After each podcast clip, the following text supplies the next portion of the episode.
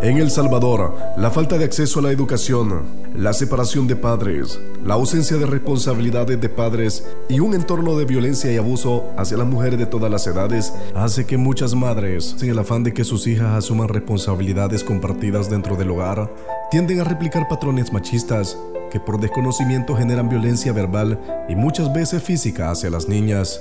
Este tipo de violencia también se genera en el entorno escolar entre compañeras.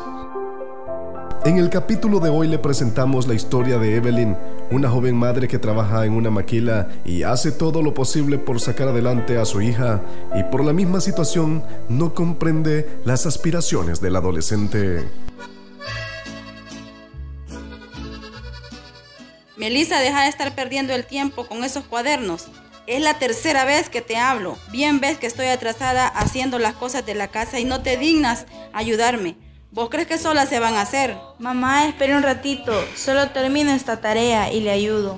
Mira, una pasmada. A mí no me andes contestando.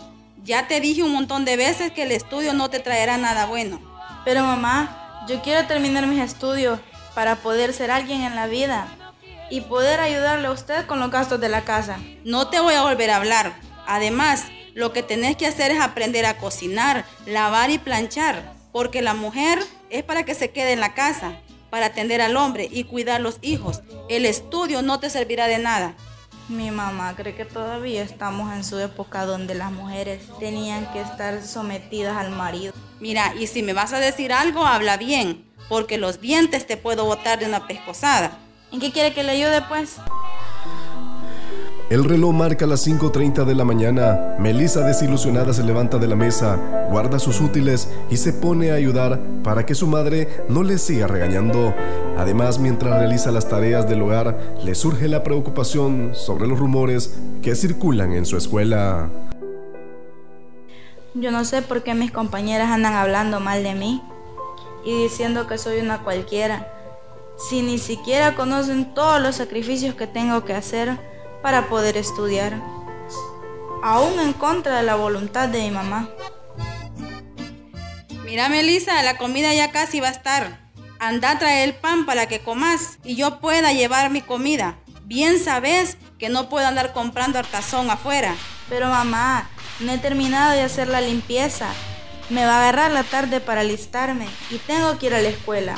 Eso a mí no me importa. Vos vas a la escuela porque querés. Yo ya te dije lo que tenés que hacer. Ah, el pisto pues, ya vengo. Melissa se sentía entre la espada y la pared, ya que por un lado, en su casa su mamá no comprendía que ella quería ser una profesional para poder ayudarle y por otra parte tenía que lidiar con las habladurías de sus compañeros de escuela, quienes la veían como una persona rara por su poco interés en divertirse y su buen rendimiento académico. Decían que ella era una cualquiera solo porque de vez en cuando la veían platicar con amigos.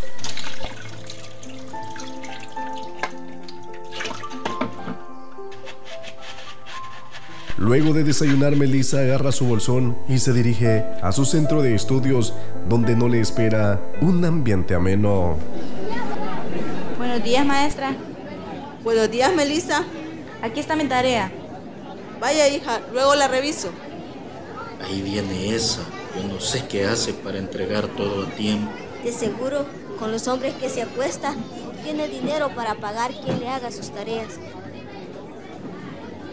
Vaya niños y niñas, saquen sus cuadernos, vamos a recibir la clase de ciencias naturales y hoy vamos a hablar sobre un tema muy importante. Escríbanlo con lapicero rojo y en molde. Vamos a hablar sobre el tema de la importancia de la salud sexual y reproductiva. Por favor niños, anoten el tema que este es muy importante y les va a servir a ustedes. Así transcurrió la clase de ciencias hasta que llegó la hora de salir.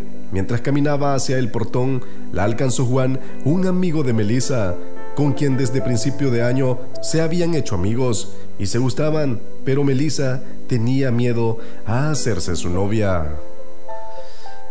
En el siguiente capítulo te contaremos el desenlace de la historia de Melissa junto con el amigo que había conocido en la escuela.